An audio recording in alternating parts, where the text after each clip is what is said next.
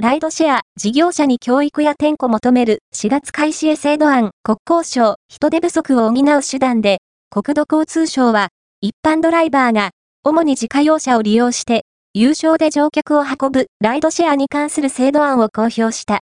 一般ドライバーと雇用契約、または業務委託契約を結ぶタクシー事業者に対し、運行管理や安全教育、乗務前後の遠隔点呼などの実施を求める。